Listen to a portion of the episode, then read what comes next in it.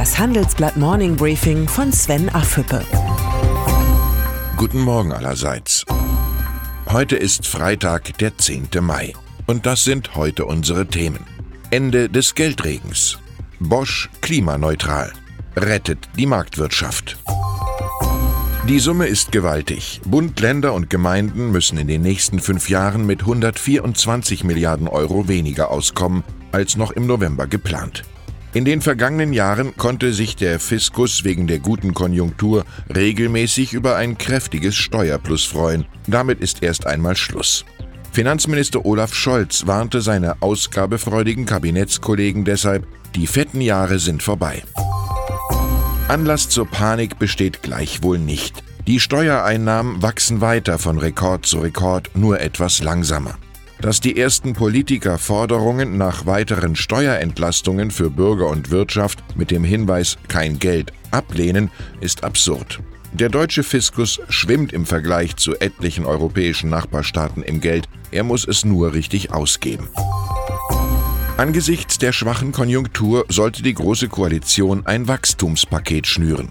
Eine vollständige Abschaffung des Solidaritätszuschlags, eine Senkung der Körperschaftssteuer und eine steuerliche Forschungsförderung sind das Gebot der Stunde. Es ist gut, dass wenigstens Wirtschaftsminister Peter Altmaier die Notwendigkeit einer solchen Steuerentlastung erkannt hat. Ein Mix aus niedrigeren Steuern und höheren Investitionen könnte die deutsche Wirtschaft nachhaltig ankurbeln das Problem ist nur, in der Bundesregierung haben die Wirtschaftspolitiker keine Mehrheit. Im Folgenden hören Sie eine kurze werbliche Einspielung. Danach geht es mit dem Morning Briefing weiter. Data is just the beginning. Ein junges Datenunternehmen, das auf 167 Jahre Expertise zurückblickt. Ein Widerspruch? Nein. Denn Ende 2018 ging Refinitiv aus dem Finanz- und Risikogeschäft von Thomson Reuters hervor. Die Informationen und Analysen von Refinitiv gestalten die Finanzmärkte. Aber alles beginnt mit Daten. Heute liefert Refinitiv bis zu 7 Millionen Datenaktualisierungen pro Sekunde an Finanzinstitute und Unternehmen und hilft ihnen von großen Ideen zu überzeugenden Ergebnissen zu gelangen.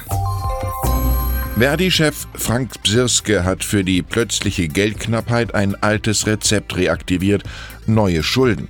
Gute Bildung, ein gutes Gesundheitswesen und eine armutsfeste Rente sind wichtiger als ein ideologisch motiviertes Festhalten an der schwarzen Null, sagte Psirske der neuen Osnabrücker Zeitung. Irgendwie hat der Mann vergessen, dass der Staat mit dieser Einstellung fast zwei Billionen Euro Schulden angehäuft hat. Bertolt Brecht kannte das Problem. Das Schicksal des Menschen ist der Mensch.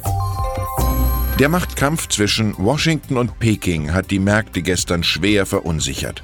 Der DAX rutschte unter die Marke von 12.000 Punkten, während die Krisenwährung Gold zulegte. Da halfen auch die Beschwichtigungen von US-Präsident Donald Trump nichts, dass er einen wunderschönen Brief von Chinas Präsident Xi Jinping erhalten habe. Denn fast im gleichen Atemzug hat die US-Regierung dem Telekom-Riesen China Mobile wegen Spionageverdachts den Marktzugang verwehrt. Trumps neues Spezialgebiet, psychologische Kriegsführung. Was durch besondere Anstrengung möglich werden kann, zeigt Bosch. Trotz anhaltender Herausforderungen durch die Dieselkrise plant Konzernboss Volkmar Denner Großes. Schon 2020 und damit zehn Jahre früher als geplant, soll der schwäbische Automobilzulieferer an allen Standorten weltweit CO2-neutral arbeiten. Dafür investiert Denner 2 Milliarden Euro in den Klimaschutz. Prädikat vorbildlich. Die europäischen Staats- und Regierungschefs haben auf dem EU-Gipfel ebenfalls über den Klimaschutz diskutiert. In einer gemeinsamen Erklärung haben sich acht Länder unter der Initiative Frankreichs für eine CO2-Neutralität bis 2050 ausgesprochen. Diesem Ziel wollte sich Bundeskanzlerin Angela Merkel nicht anschließen, wohl aber der Forderung, künftig 25 Prozent der EU-Mittel für den Kampf gegen den Klimawandel auszugeben. Europa reformiert sich langsam, aber es geht in die richtige Richtung. Kevin Kühnert. Der Juso-Chef hat mit seinen Vorstellungen einer sozialistischen Gesellschaft eine hitzige Debatte ausgelöst. Die Handelsblatt-Titelgeschichte Sanierungsfall Kapitalismus ist den Vorwürfen auf den Grund gegangen. Das Ergebnis die soziale Marktwirtschaft, die auf Freiheit, Privateigentum, Wettbewerb und sozialer Sicherung beruht, ist die bestmögliche Wirtschaftsordnung, aber sie ist nicht perfekt. Wer die Marktwirtschaft bewahren will, muss sie erneuern. Unser Appell rettet die Marktwirtschaft. Ich wünsche Ihnen ein erholsames Wochenende. Herzliche Grüße, Ihr Sven Affüppe. Hören Sie nun noch unsere Highlights der Woche. Unsere Person der Woche ist Siemens-Chef Joe Käser. Mit seinem Umbau greift er tief in die DNA von Siemens ein. Die neue Struktur soll den Industriekonzern robuster machen. Unsere Zahl der Woche ist 124 Milliarden. Der Gesamtstaat aus Bund, Ländern und Gemeinden muss laut der aktualisierten Steuerschätzung von 2019 bis 2023 mit rund 124 Milliarden Euro weniger rechnen als noch im Oktober veranschlagt.